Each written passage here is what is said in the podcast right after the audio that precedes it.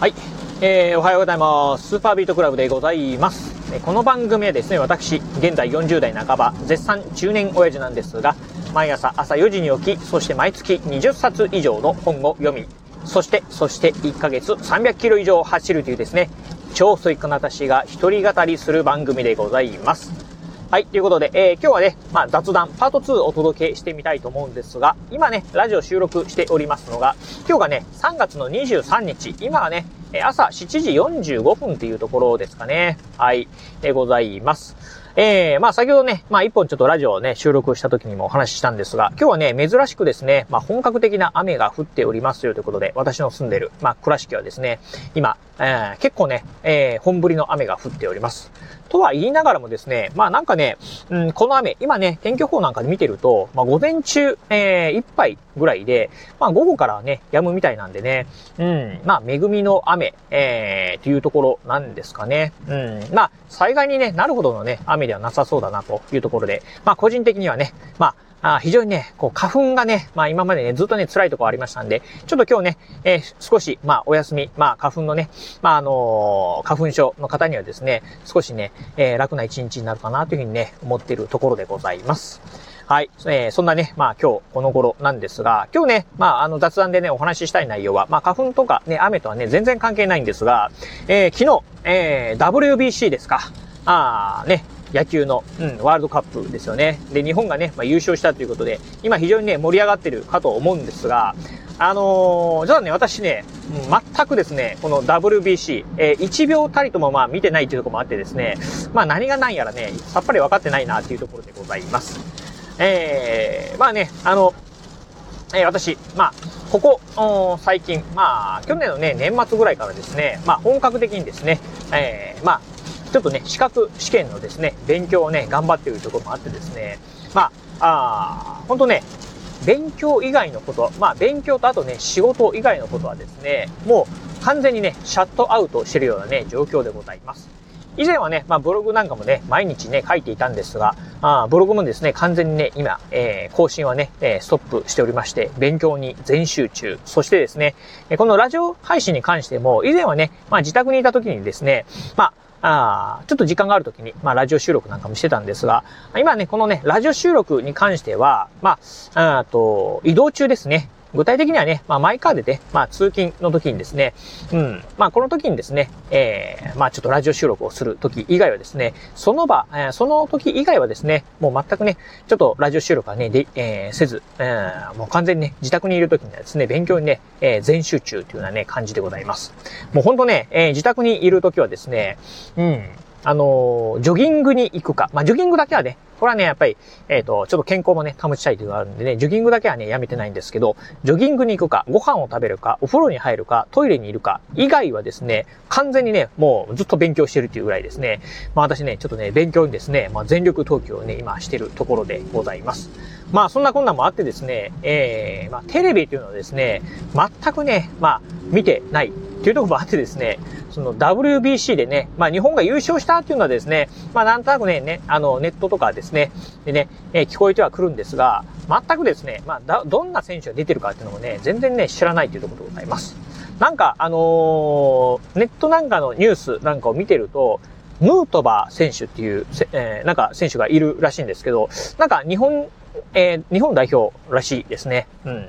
まあ、どういういきさつで入られたのかっていうのはよく私はね、分かってないんですけど、まあ、皆さんの方がね、ご存知なのかなと思うんですけど、もう全く分かってないと。うん。まあ、あのー、まあ、いろいろね、えー、断片的にね、情報は入ってくるんですけど、まあ、大谷選手がね、大活躍したとかですね、えー、あと、えー、村上、ヤクルトの村上選手ですかうん。が、なんか最後はね、えー、劇的な活躍をしたとか、まあ、なんかそんな情報はね、知ってるんですが、まあ、どことね、対戦して、まあ、何対何で勝ったとかっていうのはね、もう全然ね、知らないという感じでございます。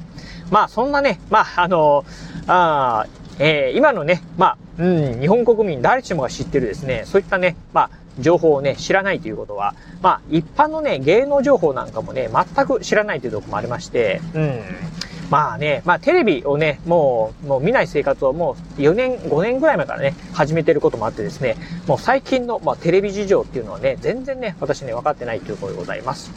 まあ、毎日ね、大体ね、もう9時ぐらいにはですね、まあ、うん、まあ、お布団入ってね、寝ておりますんで、9時以降にやってるテレビ番組なんていうのはね、もう一切ね、えー、全く知りませんし、まあ、朝ね、えー、まあ、会社にね、出勤するときにはですね、まあ、家族でね、ご飯食べてるんですが、その時にね、まあ、テレビが唯一ね、まあ、その時ついてるんでね、なんかその時にね、ちらっとね、見てるぐらいでですね、まあ、うん、何がね、流行ってるかっていうのをね、全然ね、分かってないところでございます。うん。まあそんなこんなでね、まあなんかあのー、